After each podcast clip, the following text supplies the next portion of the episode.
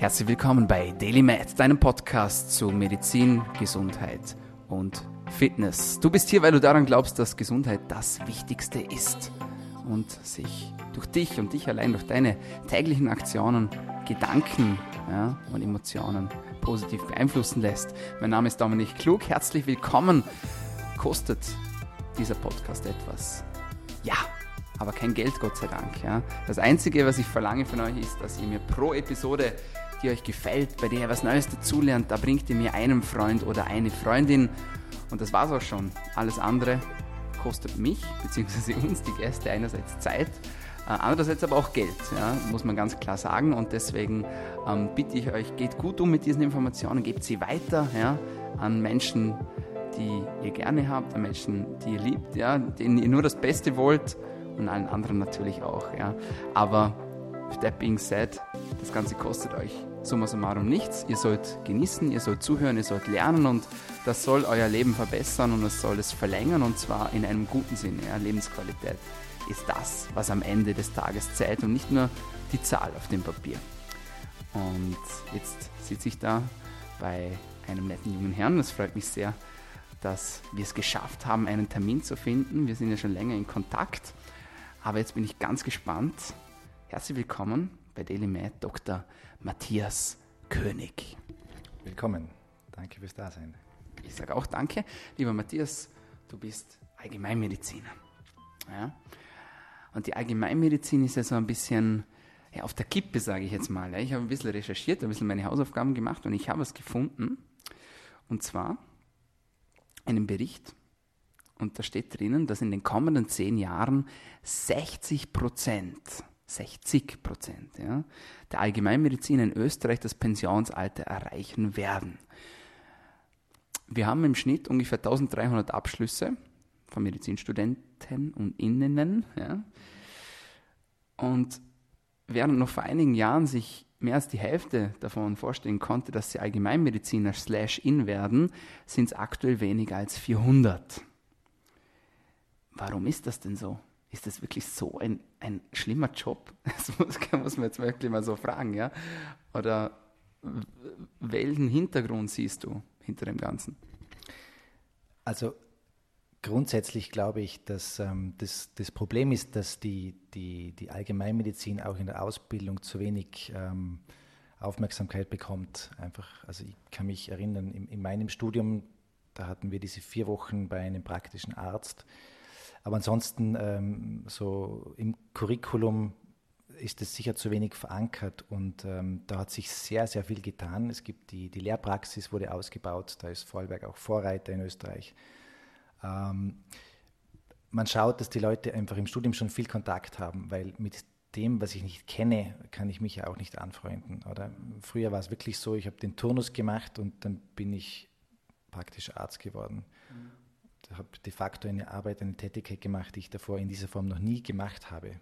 Also so wie jemand einen Lehrberuf macht und eigentlich das, was er dann macht, davor noch nie wirklich aktiv gemacht hat. Und ich, ich rede auch mit viel, mit viel Jungen, äh, woran das liegt. Ähm, und interessanterweise oft einmal sind die finanziellen Gründe. Ja, das ist einer der ersten Gründe, der gebracht wird. Also das, das Investment, das man machen muss, das stimmt auch.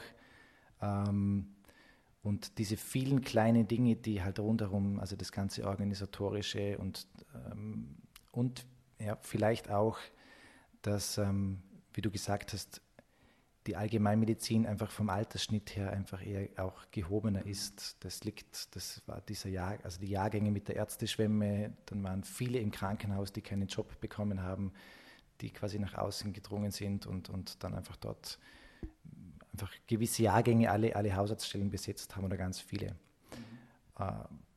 Und da sind natürlich schon auch die, die verschiedenen Ansichten in den Generationen, das hört man auch in den Gesprächen dann, ähm, sodass sich viele Junge vielleicht auch nicht so gut damit identifizieren können. Ja. Also das, der Hausarzt, Hausarzt sein ist einfach nicht so sexy wie vielleicht jetzt andere Dinge. Also ich kann nur sagen, ich habe das, es ist sehr anstrengend und sehr herausfordernd, aber ich habe das keine Sekunde bereut. Mhm. Keine Sekunde. Was hat dich motiviert? Einerseits zur Medizin und dann zur Allgemeinmedizin. Gibt es da eine Geschichte dahinter? Ja, also ich komme aus keiner Ärztefamilie, ich komme aus einer Lehrerfamilie ähm, und habe da sehr viel gute Inputs ähm, von meinen Eltern bekommen. Ähm, also der Ansatz war da auch erzieherisch immer sehr sozial und schlussendlich war es dann so, dass, dass ich beim, beim Bundesheer Sanitäter war und dort sehr viel Zeit beim Roten Kreuz verbrachte, weil wir zu viel Sanitäter waren. Und das war so mein Erstkontakt mit dem Gesundheitsbereich. Und das hat mich schon sehr fasziniert.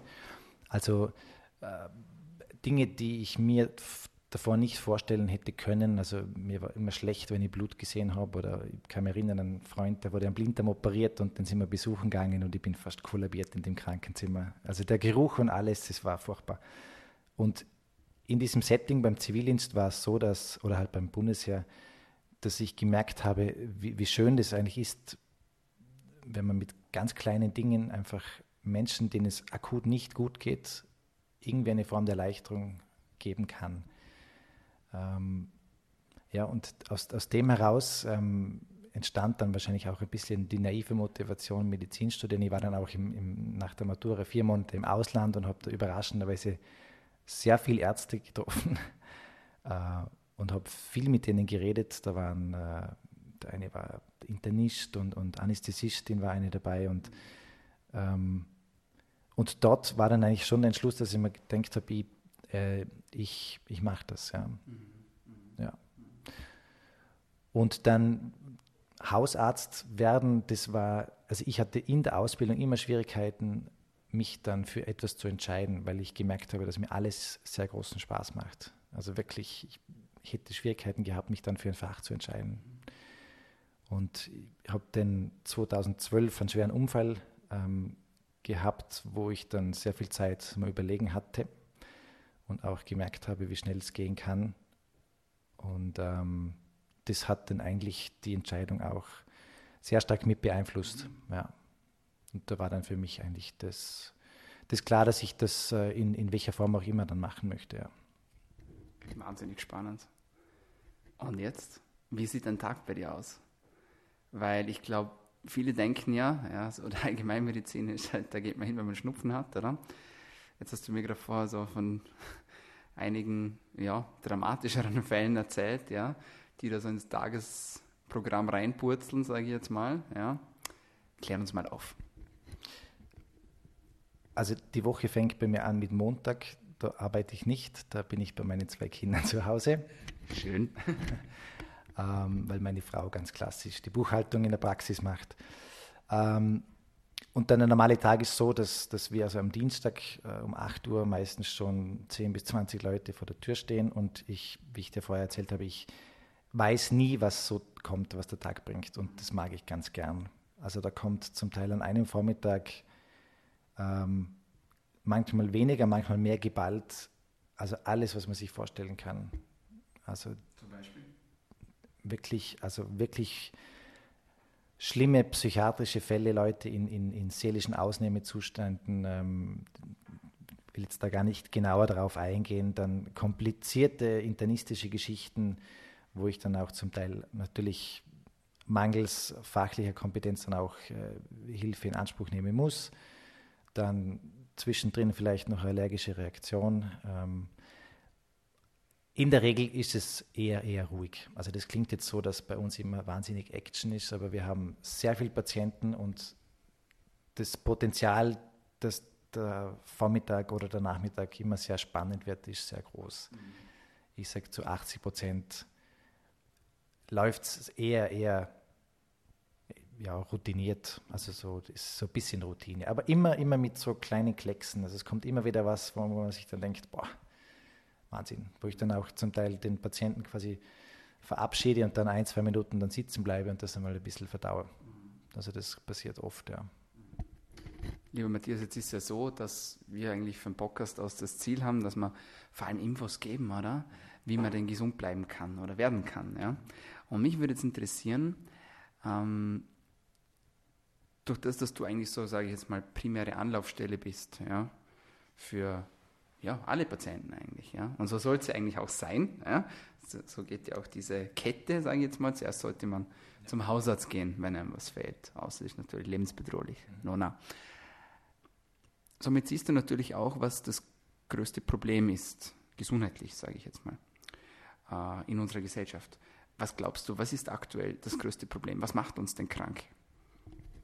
Fehlende Eigenverantwortung. Fehlende Eigenverantwortung. Erklär uns das genauer. Also ich habe einen Grundsatz, ähm, wenn jemand selber auch nicht auf sich acht gibt, kann ich das auch nicht. Und das sage ich auch den Patienten. Äh, wenn beispielsweise jemand ähm, ja, sich nicht bewegt, sich schlecht ernährt und das auch weiß und dann vielleicht noch zusätzlich zwei Schachteln Zigaretten pro Tag raucht und sagt, ah ja, wissen Sie, das ist halt so schwer, dann sage ich, ja, ich weiß und es ist okay, dass man es nicht schafft. Aber es ist vielleicht nicht okay, wenn man es nicht noch einmal probiert. Und ähm, schlussendlich, am Ende des Tages, bin ich immer für mich selber verantwortlich. Das finde ich auch einen ganz wichtigen Grundsatz. Das bedeutet, wenn jemand eben, wenn jemand die Verantwortung für sich selber insofern nicht übernimmt, als dass er dann die Beschwerden, die er zum Teil selber produziert, an die Medizin abgibt. Und da muss man schon auch sagen, da müssen wir auch uns selber in die Schuld nehmen, weil das nehmen wir auch dankbar an. Äh, weil anstatt dass man den Leuten quasi ins Gewissen redet, weil auf die Zeit fällt, macht man halt irgendwelche, wirft man die Leute dann in diagnostische Räder hinein, wo sie dann äh, zum Teil ein halbes Jahr lang wie ein Bumerang durch die Gegend fliegen und dann wieder beim Hausarzt landen. Und da denke ich mir oft, da muss man den Leuten sagen, hast du das Gefühl, du lebst gesund? Wenn du diese Frage mit Nein beantwortest, dann ist das das Wichtigste und nicht die Tablette. Wenn ich jemandem einen, einen Cholesterinsenker aufschreibe, nehme ich ihm ein Stück seiner Eigenverantwortung ab. Das kann Sinn machen, wenn akutes Risiko, wenn das Risikoprofil passt. Ähm, aber meistens muss man sagen, lebst du gesund, ja oder nein? Weil meistens ist es nicht so krass erhöht, dass man sofort was tun muss, sondern da sage ich den Leuten bewusst, ich schreibe ihnen jetzt keine Tablette auf. Sondern wir kontrollieren das in drei Monaten und sie klemmen sich da jetzt dahinter, wenn sie das möchten und sie werden ein wunderschönes Erfolgserlebnis erleben, wenn sie das selber verbessern. Man weiß ja auch, dass nur circa ein Drittel ungefähr in einer deiner Podcasts mit Dr. Waller war das ja auch Thema. Aber man kann da schon selber was tun. Und das muss man auch, primär. Wenn du sagst, dass die Patienten teilweise für die Beschwerden, ja so, sage ich mal, verantwortlich sind, dann würde das ja bedeuten, dass man ja auch einen großen Einfluss hat, gesund zu werden. Absolut. Also so sich selber. Ich glaube, das ist noch etwas, das ist so noch ein bisschen zu wenig in den Köpfen drin von den Menschen. Die sagen, ich bin krank oder ich werde krank, aber ich kann nichts dafür, weil der Diabetes, der ist in meiner Familie zum Beispiel. Ja? Und dann gibt es da diesen, diesen blöden Spruch, ja, ich weiß nicht, ob du das kennst, wo der Patient zum Arzt kommt und sagt, ähm, so quasi, Diabetes runs in my family. Und dann sagt der Arzt zum Patient, no, it's because nobody runs in your family and so you, everybody has diabetes, ja. Also schon ein bisschen obszön, sage ich jetzt mal, ja, aber da ist schon was dran. Und gerade so Thema Epigenetik ja auch, ja, so welchen Einfluss haben Umweltfaktoren auf unsere Gesundheit.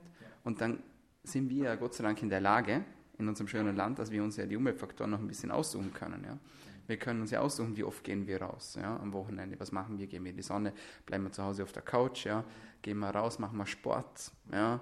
Ernährung. Wir haben den Luxus, dass wir gute, qualitativ hochwertige regionale, saisonale Produkte haben, was viele, zum Beispiel Amerika, ja, ist das ein großes Problem zum Beispiel. Ja. Wir haben es ja ein bisschen, also nicht nur ein bisschen, sondern wir haben es ja großteil in der Hand. Klar, es gibt immer die genetische Komponente, ja. Aber ich glaube, und ich möchte das nochmal unterstreichen, eben, dass man einfach auch sehr, sehr, sehr viel selber dazu beisteuern kann, dass man gesund bleibt. Absolut. Was mir auch auffällt, ist Leute, die das, die das schaffen, die tendieren auch eher weniger dazu, sich ständig zu beklagen. Weil es gibt, es gibt so viele Dinge, die wir nicht beeinflussen können. Wir können die Genetik, gerade war auf dem Kongress in Graz, es dauert ca. 10.000 bis 15.000 Jahre, bis quasi die Methylierungen an den Genen, also epigenetische Veränderungen übernehmen. So viel Zeit hat man als Mensch nicht. Das bedeutet, es gibt so viele Dinge, ähm, auch Umwelteinflüsse, das Klima, das wir zerstört haben, das ändert sich jetzt wahrscheinlich leider auch nicht mehr so schnell. Ähm, alle diese Dinge, die wir nicht ändern können und die uns ständig Angst machen, aber was wir nicht schaffen, ist, die Dinge, die wir ändern können, dann auch zu ändern. Und das denke ich, das ist für mich auch ein Grundsatz, dass ich mir denke, immer zuerst schauen, was kann ich selber optimieren. Da brauche ich nämlich meistens niemanden. Ich muss keinen Termin ausmachen. Ich muss mitunter auch, es gibt auch Länder, wo das ja alles viel kostet, die ganzen Therapien. Zum Glück bei uns noch nicht so sehr. Bevor ich das mache, schaue ich, was kann ich selber machen. Und ich finde, das, das wird oft, ich finde, das sollte man den Kindern schon beibringen. Was ist die Rolle des Arztes, wenn es um eine Veränderung geht im Leben eines Patienten und was ist die Rolle des Patienten? Wo siehst du da so, wer muss wie viel Prozent an Aufwand bringen und wie kann man sich gegenseitig unterstützen? Weil man ist ja auch gegenseitig in der Pflicht, sage ich jetzt mal, auch als Patient gegenüber dem Arzt. Ja, man geht eben diesen stillen Vertrag ein, ja, das wissen auch ganz viele nicht. Ja. Mhm. Der Arzt hilft mir, aber nur dann, wenn ich ihm alle Informationen gebe und ehrlich auch bin zu ihm. Ja. Weil nur dann kann auch der Arzt richtig arbeiten. Wenn ich den Arzt anlüge und ihm Krankheiten vorenthalte etc., Allergien, ja, was weiß ich, ja, dann hat man natürlich ein Problem, ja, mit so einem Patienten zu arbeiten. Ja. Also wie würdest du sagen, wo sind die Aufgaben oder wie ist die Aufgabenverteilung, sagen wir es so? Also ich, ich, ich denke, äh, die Hauptverantwortung und die Entscheidungsverantwortung, die sollte so lange wie möglich beim Patient liegen. Mhm. Weil ich meine, wenn jemand umfällt und, und äh, bewusstlos ist neben mir, dann habe ich Hilfeleistungspflicht. Oder weil ich bin Fachpersonal, ich, dann muss ich und dann tue ich. Dann frage ich nicht oder ich, ganz klar. Aber wenn jemand vor mir sitzt und, und, und offensichtlich mm, geistig in der Lage ist und, und, und mündig ist und, und volljährig und was weiß ich, dann liegt die Entscheidung bei ihm. Meine Aufgabe, finde ich, ist das Sammeln und das Aufbereiten von Informationen. Und das muss, sollte ich so wenig wie möglich vorfiltern. Ich versuche auch, dass ich dann nicht so suggestiv bin, oder? Wenn ich sage, ah, die ist super, die Tablette. Ah, die ist ganz gut. Also eine ganz tolle Erfahrungen damit. Das, das wird mir auch manchmal passieren. Ich bin auch nur ein Mensch, aber ich habe mir da so einen, wie so einen Schalter eingebaut. Wenn ich das tue, dann klingelt es bei mir dann schon. Weil ich finde, das sollte man nicht machen. Wenn beispielsweise jemand kommt und sagt, äh, ja, Vorsorgeuntersuchung, Cholesterin zu hoch, dann ist meine, Auf, also meine Aufgabe, dass ich den Patienten aufkläre. Meine Aufgabe ist, dass mit meinen Tools, die ich habe, ein Risikoprofil zu erstellen und das dem Patienten dann möglichst so, dass er es versteht, zu präsentieren. Mhm. Die Entscheidung, ob er dann die Tablette nimmt oder nicht, die habe nicht ich. Also diese, also ich denke, als Arzt hat man genug Entscheidungen. Also da werde ich mir nicht noch diese auch noch aufbürden, dass ich dann entscheide, wer welche Tablette nehmen muss. Also da stehe ich dahinter. Und da dokumentiere ich dann, ja, der, der wollte das nicht, dann empfehle ich halt einen kurzen Kontrollintervall und, und aber ich finde, ich finde das mit dieser Bringschuld, also der, der Patient hat mir gegenüber sehr wenig Verpflichtung. Ich finde, der, der, Grundrespekt oder dass man sich ordentlich aufführt, dass wenn viel los ist, dass man Geduld mitbringt, ähm, das funktioniert aber super, wirklich, muss ich sagen. Die sind durchwegs total nett. Ähm, aber wenn der Patient meint, er müsse mich belügen wegen irgendwas, im Endeffekt belügt er sich selber. Also das bin ich jetzt auch nicht böse. Oder wenn mir jemand was nicht erzählt, denke ich mir, ja, wie stehst du zum Thema Motivation? Siehst du dich irgendwo auch als Motivator des Patienten, gerade wenn es jetzt um Dinge geht, wo du weißt, okay, da, da gibt es jetzt keine Pille dafür, Thema Gewichtsabnahme zum Beispiel. Also ist der Arzt oder sollte der Arzt schon auch, ja, oder Rauchen zum Beispiel, ja, ist der Arzt schon auch so eine Art Motivationscoach, hätte ich jetzt schon fast gesagt, oder Motivator? Ja, ich denke schon. Weil du doch natürlich, ähm, wie gesagt, die Leute kommen zu dir, weil sie in der Flut der, der Information mhm ähm, einfach etwas verloren sind. Oder? Man hat das Gefühl, ich kriege überall Infos und anstatt dass ich ähm, beruhigt bin, bin ich eigentlich noch mehr verunsichert, weil ich mit diesen Infos nichts anfangen kann. Und dann trägt man die dann zum Arzt und, und auch bezüglich, es kommen viele Leute, sagen, ah, eben dieses, da gibt es auch eine Pille zum Abnehmen. Oder da gibt es auch eine Pille, zum, dass ich nicht mehr rauche. Mhm. oder wenn jemand ein bisschen zu viel Gewicht hat, meine Nachbarin hat einen Magenbypass-OP bekommen und die sagt, es sei so toll und äh, was denken Sie darüber? Und was denkst du denn darüber? Wenn wir gerade beim Thema sind, bin ich nämlich auch immer fast täglich damit konfrontiert, ja, mit diesen äh, Operationen eben, also einerseits so quasi, also salopp gesagt Magenverkleinerung oder Umleitungen sozusagen, ja, das ganz salopp gesagt, ähm, um quasi das Hungergefühl zu reduzieren, den Magen zu verkleinern und das soll dann zur Gewichtsannahme führen. Das steckt dahinter. Wie stehst du dazu? Jetzt, jetzt muss ich sehr diplomatisch mich, mich ausdrücken. Also, also grundsätzlich finde ich, wenn jemand, es, es gibt Leute, die, die, die wirklich äh, krankhaft übergewichtig sind. Und es ist halt, ich glaube, die Indikation ist, äh, errechnet sich statistisch oder dass man sieht, Leute, die äh, gebypasst sind ähm, auf längere Sicht, äh, die nehmen ja wirklich ab. Gell? Die sind sehr oft leider auch mm, in vielen Belangen auch mangelernährt, haben im Schnitt, ich, ich will jetzt da nichts Falsches sagen, aber mehrere Folgeoperationen ähm, als also äh, aufgrund von Problemen, die durch die Primäroperation entstehen. Und ich glaube, dass, dass, dass der, der, Ansatz sollte schon viel, viel früher sein. Also ich bin zum Beispiel auch Schularzt in der Mittelschule Stadt in Bregenz und ich denke mir oft, da muss man, sollte man viel früher ansetzen, ähm, dass die Leute gar nicht erst so dick werden. Und, und so gesehen, ich, ich möchte diese OP jetzt nicht bewerten, aber äh, ich habe viele Leute, die ich sage, also so dick sind sie jetzt noch nicht. Da würde ich zuerst alles andere probieren, bevor ich mir den Bauch ummontieren lasse. Mhm. Also ich sage es auch ungefähr so in diesem Wortlaut. Und das verstehen sie dann schon recht gut und, und die meisten sehen das auch ein und, und einige haben es wirklich dann auch selber geschafft, Gewicht zu reduzieren und sehen, hoppla, das, das ist wieder die Eigenverantwortung, oder? Ich gebe, dann, wieder beim Thema, ja. Ja, ich gebe dann die Verantwortung für mein Übergewicht dem Chirurg, der mir quasi zwei Drittel des Magens herausschneidet. Das ist die Frage. Zurück zum Motivator. Also ja. Ja, also ich denke, diese Herausforderung, die, die steht im Raum und wenn du die annimmst als Arzt, dann bist du auch Motivator. Ja. Das liegt aber, glaube ich, an dir. Viele möchten das nicht und, und ich mache das gern. Also ich, äh, ich denke, wenn ich jemanden motivieren kann zu etwas oder dass er schon wieder versucht, mit dem Rauchen aufzuhören, ähm, dann hat das was gebracht und dann ist es was Schönes. Ja.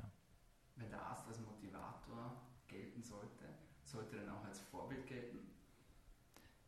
Ich denke, ja, ja, sicher, doch. Das ist klassisch. Oder der Lungenfacharzt, der selber raucht, der hat natürlich in seiner Glaubwürdigkeit Schwierigkeiten. Also denke ich, wenn ich von den Dingen, von denen ich rede, äh, wenn ich das selber nicht gut mache. Also ich, ich, ich mag es zum Beispiel gerne, wenn ich, wenn ich Leute in der Vorsorge sage, sie sollen sich ein bisschen mehr bewegen und dann sehen sie am nächsten Tag, wie ich mit dem Fahrrad zum Beispiel zur, zur Arbeit komme. Dann denke ich mir, das ist für mich, also das ist auch der Anspruch, den ich an, an, an mich selbst dann habe, mhm. dann ist für mich das, das Bild auch stimmig. Mhm. Da geht es auch um Authentizität, oder? Mhm. Ich bin ja Gesundheitsberater. Und wie soll ich mich über Gesundheit jemanden beraten, wenn ich selbst nicht gesund lebe? Das kauft mir niemand ab. Ja, absolut. Ja. Jetzt warst du lange auch Notarzt. Ein Jahr, ein Jahr okay, ein Jahr lang. Stimmt. auch ein Jahr kann lang erscheinen, je nachdem, was alles passiert. Aber okay, ein Jahr warst du Notarzt. Was ist so die wichtigste Erfahrung, die du daraus mitgenommen hast für dich? Äh, das sind ganz, ganz viele. Also es hat mich am Schluss sehr belastet, weil ich ähm, habe so das Gefühl, dass ich gewisse äh, gravierende Dinge angezogen habe. Ähm, okay. Inwiefern?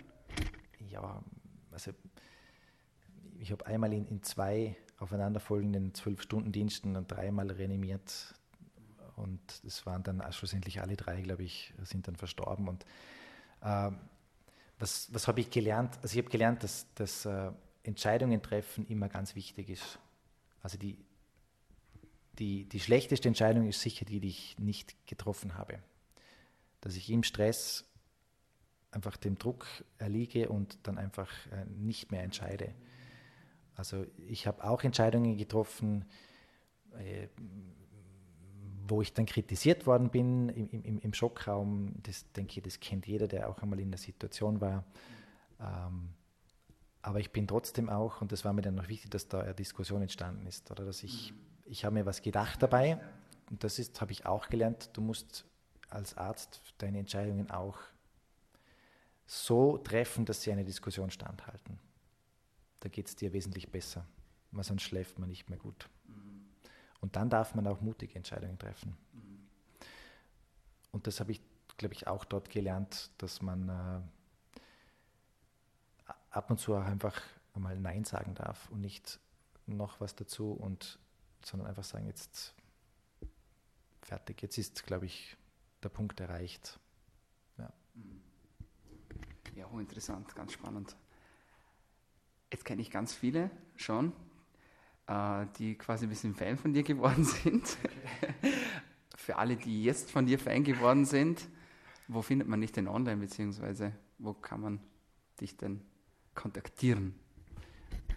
Also im Moment habe ich noch eine etwas äh, krautige Homepage, wo eigentlich nur die Öffnungszeiten drauf sind und meistens etwas äh, semi-aktuelle Infos. Ich habe gerade gesehen, ich habe nur den 27. Dezember geschlossen drinnen.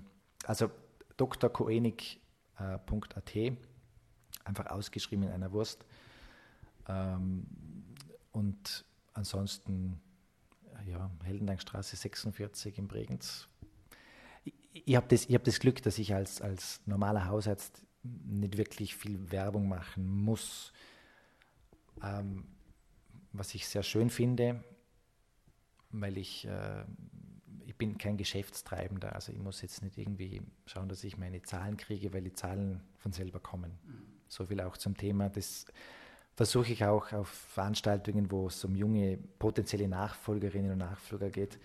Das Investment das ist nicht wenig am Anfang, aber das Risiko als Selbstständiger ist immer, dass niemand kommt. Mhm. Und dieses Risiko besteht als Hausarzt de facto nicht. Also, dass keine Patienten kommen, ich weiß nicht, was man da machen müsste, dass wirklich niemand kommt. Das Problem momentan ist eher, dass die Ärzte nicht kommen, oder? Ja, ja. Weil wir wieder zum Anfang zurückgehen und somit den Kreis schließen. Was würdest du denn jetzt sagen, wenn jemand sich jetzt nicht ganz sicher ist, ob er Allgemeinmediziner werden möchte, wenn er so ein bisschen so dazwischen hängt? Wenn du eine Minute hast mit diesem Menschen, was sagst du ihm dann? Wenn ich eine Minute habe, dann würde ich ihm empfehlen, dass wenn, wenn er Interesse hatte, das zu machen, dass er sich das anschauen soll. Zum Beispiel bei mir, ich sage auch immer den Leuten, kommt vorbei, ihr könnt eine Stunde dazu sitzen oder einen Tag oder eine Woche. Das, ich bin da total offen. Und für mich aus meiner Sicht kann ich sagen, ähm, wie anfangs erwähnt, ähm, ich würde das sofort wieder machen. Das ist für mich der schönste Beruf, den ich mir vorstellen kann. Ich sage nicht, das ist der schönste Beruf, den es gibt. Das muss jeder für sich selber definieren, aber ich, für mich ist es wirklich so. Und ich komme regelmäßig auch an Grenzen, wo ich wieder was lerne und ich merke, durch diese Hindernisse wachse ich auch dann selber und komme dann immer wieder auch, so wie jetzt aktuell, wieder in einen Zustand, wo es mir sehr, sehr, sehr große Freude macht, wo ich gerne komme, wo ich merke, ich habe wieder viel Geduld mit den Leuten und also ich kann das jedem wärmstens empfehlen. Sehr cool. Meine letzte Frage an dich, Matthias. Welche tägliche Medizin würdest du denn empfehlen, damit wir alle besser und vor allem gesünder, aber auch länger leben können? Ich finde ganz was Einfaches, was ich auch versuche täglich umzusetzen, ist fünf Minuten nichts tun. Definiere noch nichts tun, ein bisschen genauer. Nichts, einfach nichts. Also einfach hinsetzen, Augen zu. Genau, kein Handy, nichts, äh, vielleicht wirklich eine stille Ecke, ähm, weil es leicht umsetzbar ist. Also für mich ist halt, ich bin leidenschaftlicher Alpinist, Kletterer im Winter, Skitouren. Das ist für mich das Allerschönste. Einmal die Woche einfach das Gehirn ein bisschen lüften. Aber es ist oft im, im Alltag nicht umsetzbar. Aber ich kann fast immer irgendwo fünf Minuten absolut nichts tun. Wie gesagt, kein Handy, keine optischen oder auditiven Ablenkungen, einfach nichts. Und vielleicht, ja, einfach, einfach mal ein bisschen achtsam mit sich selber sein. Einfach mal schauen, hey, wie geht es mir eigentlich? Weil in diesem ganzen Trara den ganzen Tag man hat immer das Gefühl, man weiß, wie es einem geht. Meistens wissen die, die nächsten Angehörigen das sogar besser wie man selber. Ähm, und wenn man ganz ehrlich ist, eben hat man oft keine Zeit und keine Luft, um sich wirklich darüber Gedanken zu machen. Oder hilft es, wenn man fünf Minuten absolut nichts tut. Sehr cool. Kann ich auch gleich den nächsten Podcast empfehlen, nämlich mit Mario Reiser, der Schlüssel zum Glück. Da sprechen wir genau über dieses Thema Achtsamkeit und welchen unglaublichen Impact das das auf unsere Gesundheit hat. Also dieser Tipp von dir ist wirklich Gold wert. Vielen lieben Dank. Vielen lieben Dank auch für deine Zeit. Ja, hat mich sehr gefreut. Alles Liebe weiterhin. Viel Erfolg und ja, pass auf dich auf. Danke dir. Danke ebenfalls. Ja, meine Lieben, das war's für heute bei uns, bei Daily Med, dein Podcast zur Medizin, Gesundheit und Fitness. Was soll ich sagen? Ihr wisst es eh schon. Wenn ihr mehr davon wollt, einfach die anderen Episoden abchecken. Soundcloud, iTunes, Anchor, Stitcher, Spotify und auch auf YouTube sind wir unterwegs. Und vergesst den Deal nicht natürlich. Und das war's auch schon. Vielen Dank, passt gut auf euch auf und bleibt gesund.